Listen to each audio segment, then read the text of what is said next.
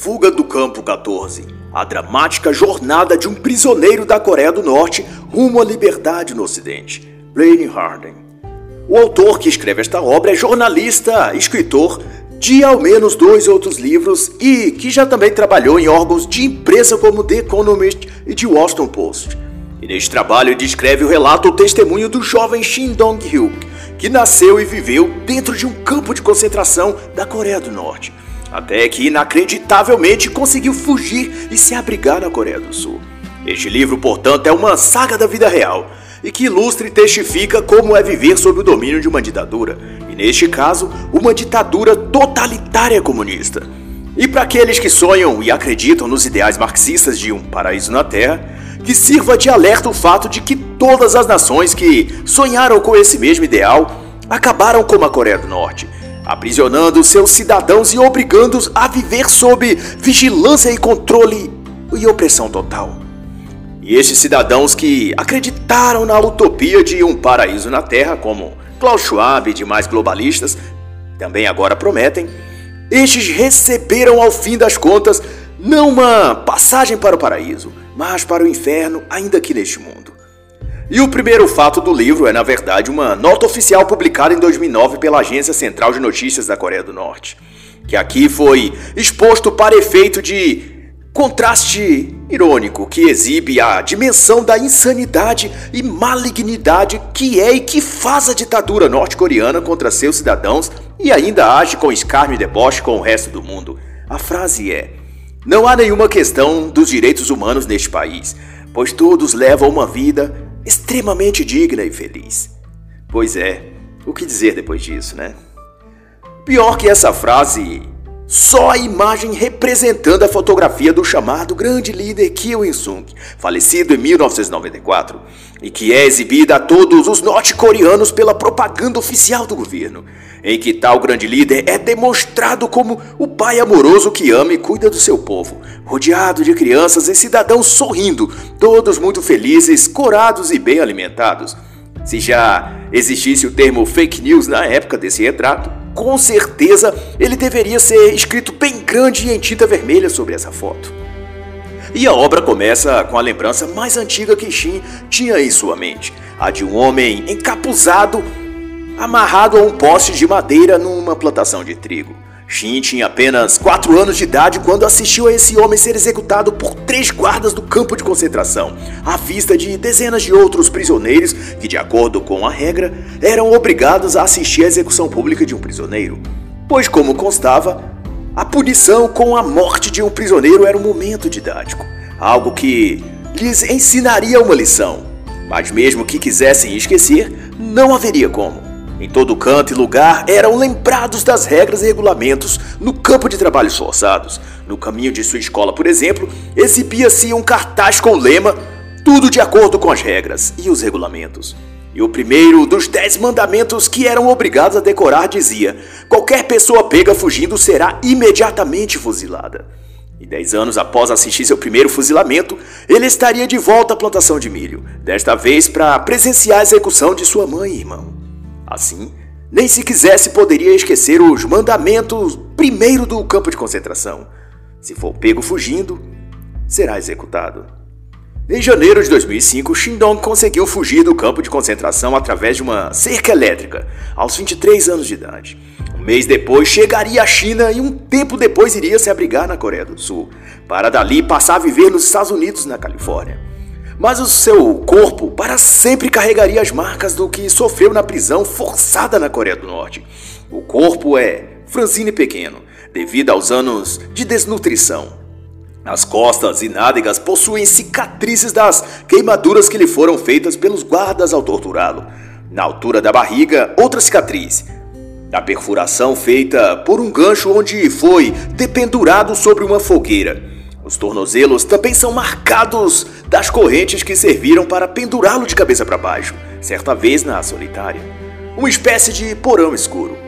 O seu dedo médio da mão direita também fora cortado na primeira falange, e tivera sido uma punição dos guardas por Shin ter deixado cair uma máquina de costura numa fábrica de roupas do campo.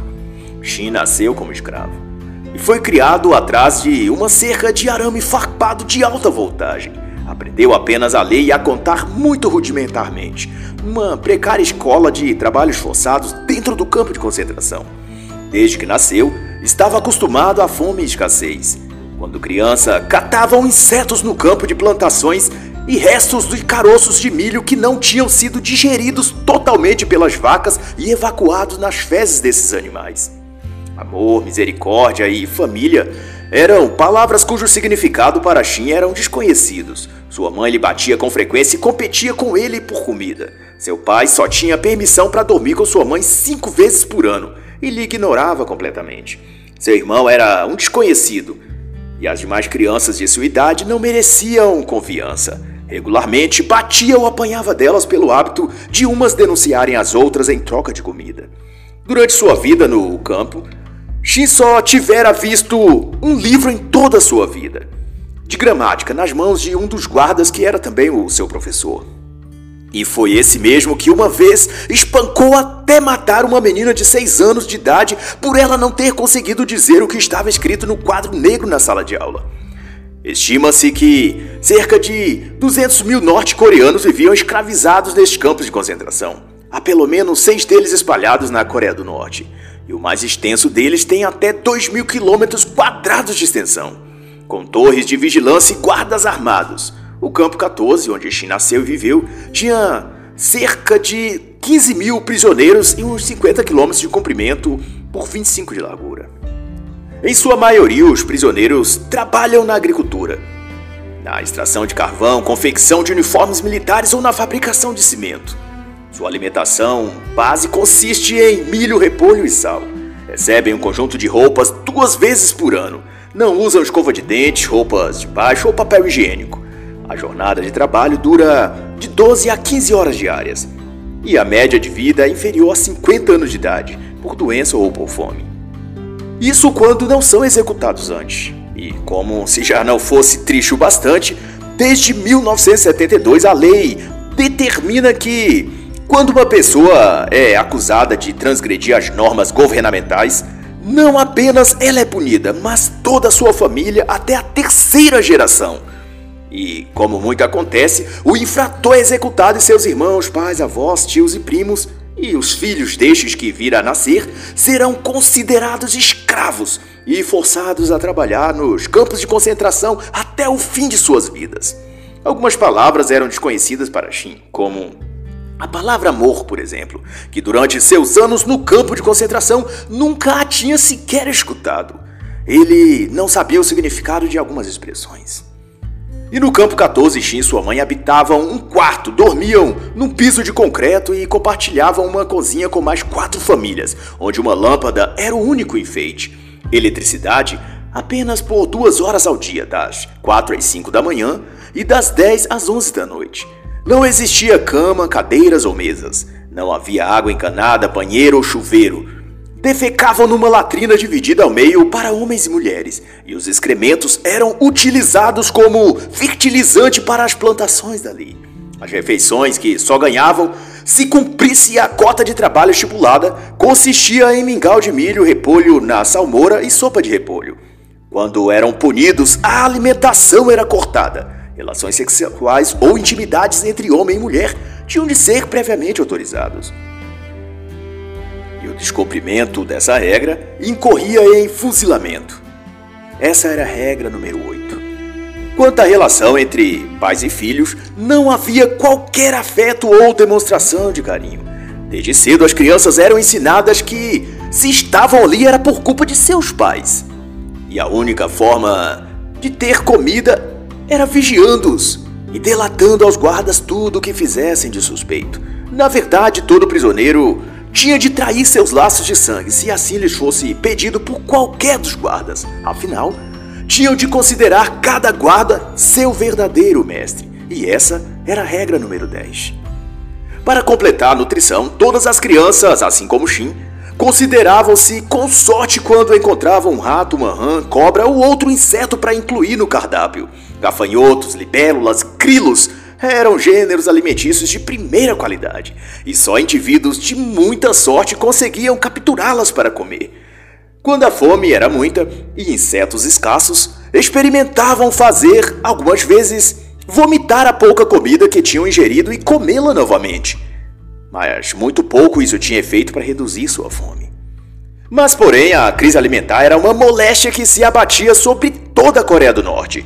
E calcula-se que cerca de um milhão de indivíduos tenha morrido de fome na Coreia do Norte.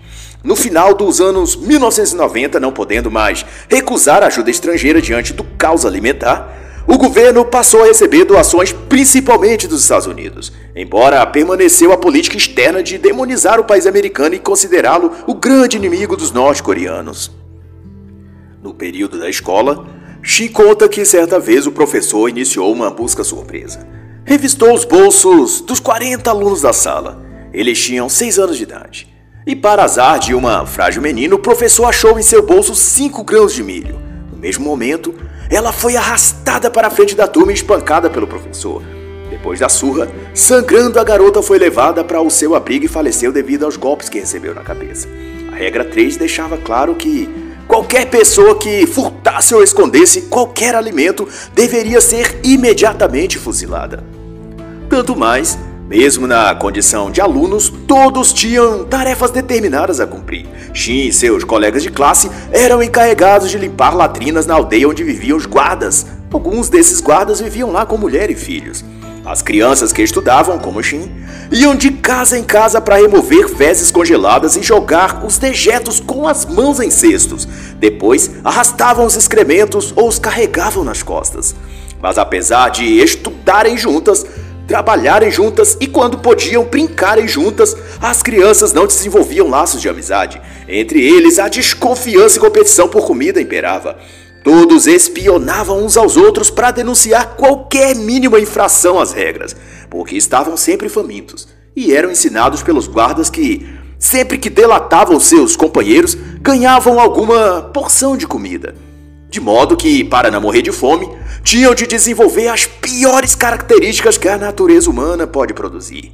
Eram falsos, dissimulados, não confiáveis e sem nenhum tipo de empatia, solidariedade ou compaixão. Eram como animais em permanente disputa pela próxima refeição. Misericórdia e piedade ali não havia. Certa vez as crianças trabalhavam na mina de carvão e Shin fazia trio com uma colega e também um colega de turma.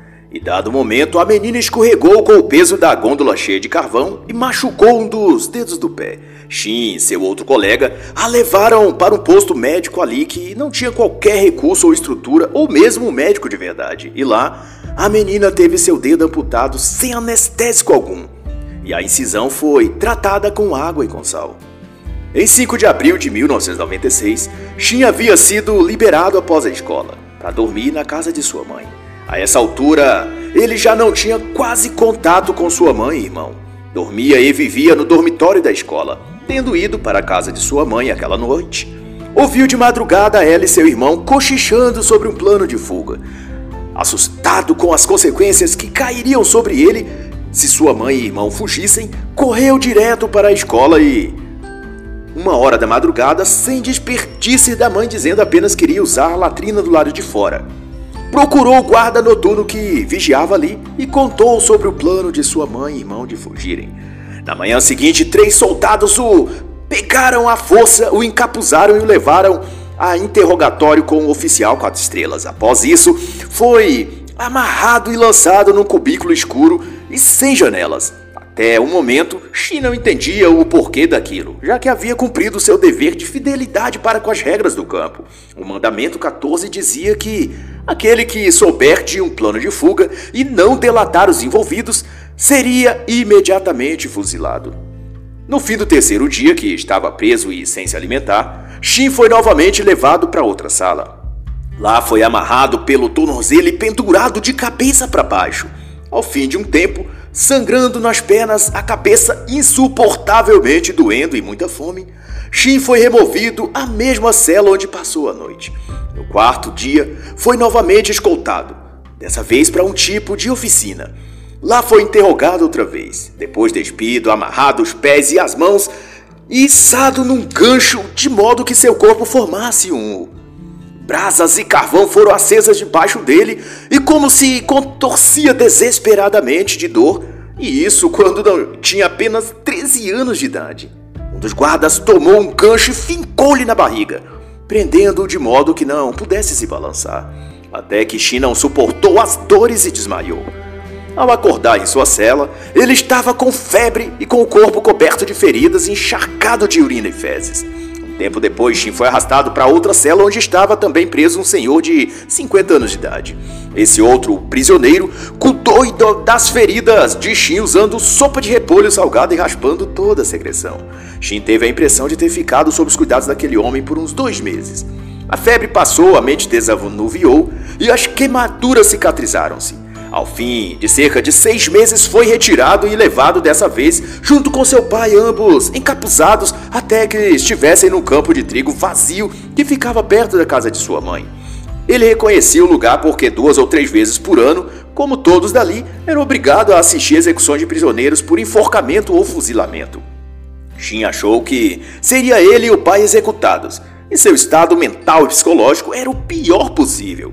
Ordenados a permanecer ali, viram quando a mãe e o irmão foram arrastados pelos guardas, presos cada um num poste de madeira e executados. A mãe foi enforcada e o irmão fuzilado. Depois disso, Shin retornou à escola, agora com já 14 anos. Mas dali em diante, ele era surrado constantemente pelo professor e pelos outros alunos. Tinha sua cota de trabalho aumentada e roubaram-lhe a comida, além de não ser lhe dado permissão de sair da sala para urinar e defecar. O que o forçava a fazer nas próprias roupas, e por qual motivo apanhava ainda mais num ciclo infernal. Quando tinha 15 anos, trabalhou junto a outros prisioneiros numa barragem de uma hidrelétrica no rio Taindong, na fronteira sul do Campo 14. Eram cerca de 5 mil prisioneiros adultos e mais 200 alunos da escola. Um muro recém-erguido havia rachado e por fim desabou, esmagando vários trabalhadores. Os outros prisioneiros ficaram consternados com a cena, mas não lhe foi permitido que prestasse qualquer auxílio e nem que parassem de trabalhar. Ao fim do expediente, foi ordenado a Shin e alguns prisioneiros que arrastassem os corpos dos mortos e dessem fim neles. Ao terminar a barragem, logo depois, seu tempo de estudo, entre aspas, na escola, Shin foi designado a trabalhar na fazenda de porcos. Ali trabalhou e apanhou por cerca de quatro anos, e então foi transferido para a fábrica de roupas, onde duas mil mulheres e 500 homens faziam uniformes militares. Foi lá que Shin aprendeu a consertar máquinas de costura. E tendo de levar as que quebravam para o andar superior para consertar, acabou sucumbindo ao peso de uma delas, deixando-a cair no chão, quando ele subia com ela as escadas. O incidente resultou-lhe, como punição, a amputação de seu dedo com uma faca pelo capataz, que foi tratada lavando com água salgada e costurando um pequeno pedaço que sobrou do dedo grudado na mão. E tudo, é claro, sem anestesia. Um tempo depois, um prisioneiro novato chegou à fábrica e Shin foi instruído a ensinar a ele o ofício de consertar as máquinas de costura. Seu nome era Park e era um homem instruído de aproximadamente 45 anos. Ele e Shin se tornaram próximos e ele contou-lhe coisas que Shin nunca antes tinha ouvido falar que existiam aparelhos chamados televisão e celulares, computadores, que haviam muitos tipos de veículos e que existia um lugar chamado China e Coreia do Sul, em que as pessoas podiam comer até duas refeições por dia. Ouvir essas histórias tornou-se uma espécie de vício ou terapia para Shin. Park estava preso, acusado de ter se convertido ao cristianismo e era um homem de fato estudado e instruído tendo estudado na Alemanha, inclusive. E foi Park quem, a contragosto de Shin e quebrando as regras do campo 14, ensinou a ele uma canção que falava de dores e de esperança ao mesmo tempo. E para Shin aquilo foi um sopro divino instigando-o a sonhar para além daquelas cercas de arame farpado e muros da fábrica. E assim dizia a canção que ele, em sussurros, aprendeu a cantar para afastar a dor do peito e acalmar sua alma. Enquanto caminhamos pela longa, longa estrada da vida, permaneceremos cordiais companheiros de viagem, resistindo aos açoites do vento e da chuva. Ao longo da estrada haverá felicidade e sofrimento. Haveremos de superar, haveremos de suportar todas as tempestades da vida. O espírito de Park, sua amizade com Shin e as informações que lhe passava, vai nos contar o autor, incendiaram-no e deram-lhe o contexto para que passasse a sonhar com o futuro, coisas que antes nunca o fizera. E assim, Shin e Park planejaram fugir, fazendo um cálculo baseado em informação de menos e aspiração de mais, dizia a si mesmo que tinha 90% de chances de atravessar a cerca e 10% de ser fuzilado. E a chance parece ter vindo em 2 de janeiro de 2005, quando, por ocasião do Ano Novo, as máquinas na fábrica ficariam dois dias sem funcionar e alguns mecânicos e costureiras seriam deslocados para fora da fábrica, para uma área do campo para empilhar madeira e podar árvores. Por volta das quatro da tarde, eles andaram furtivamente em direção à cerca, podando árvores enquanto se moviam. E Park estava à frente e foi o primeiro a tentar passar os braços, a cabeça e depois os ombros entre os dois fios de arame mais baixos. Mas, porém, Park ficou preso no arame e, com cargas de energia elétrica passando em seu corpo, foi eletrocutado.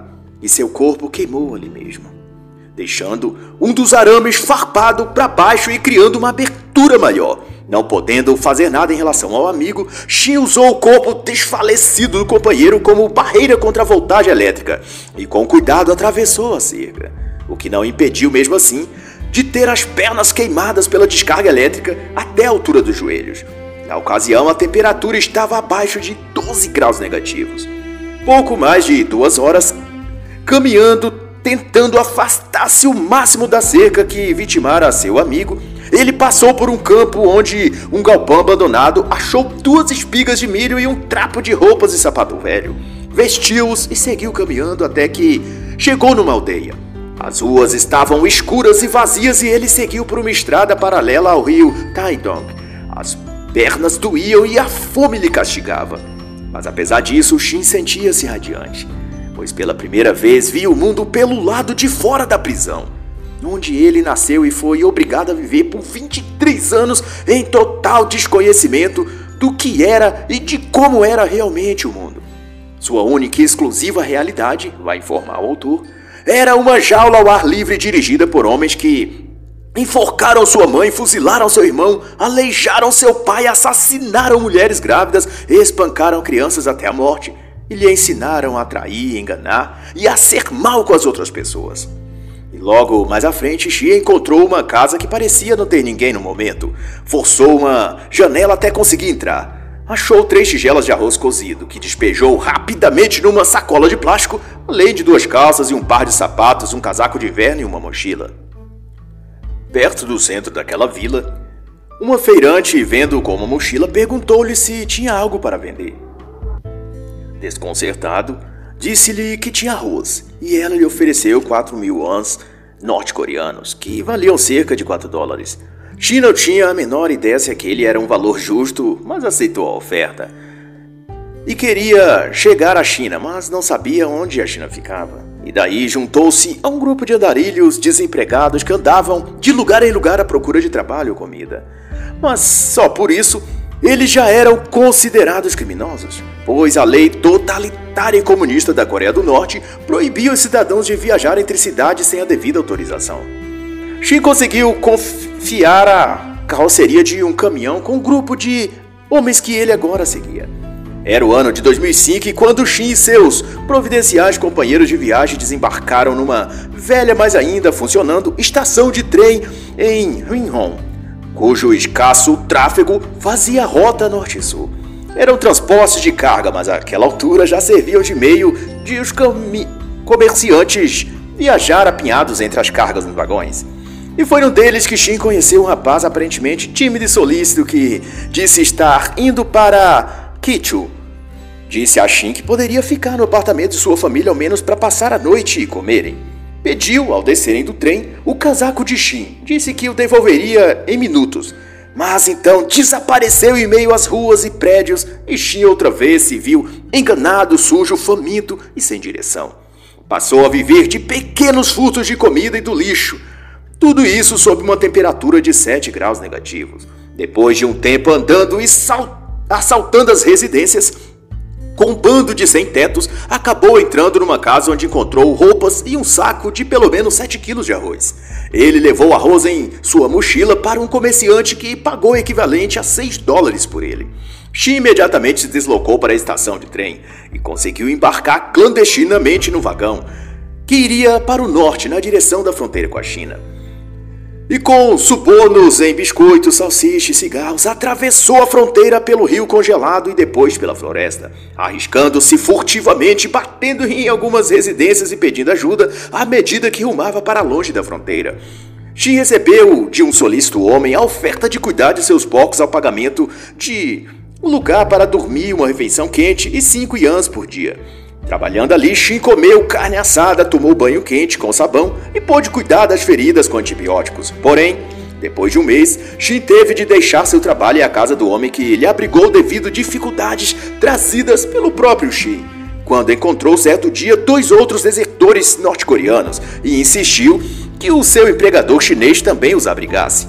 Assim feito, passados uns dias o fazendeiro pediu que todos fossem embora, incluindo Shin mas mesmo assim fez questão de levar Xin a, outra fazenda onde poderia ser empregado para cuidar das vacas com vaqueiros chineses.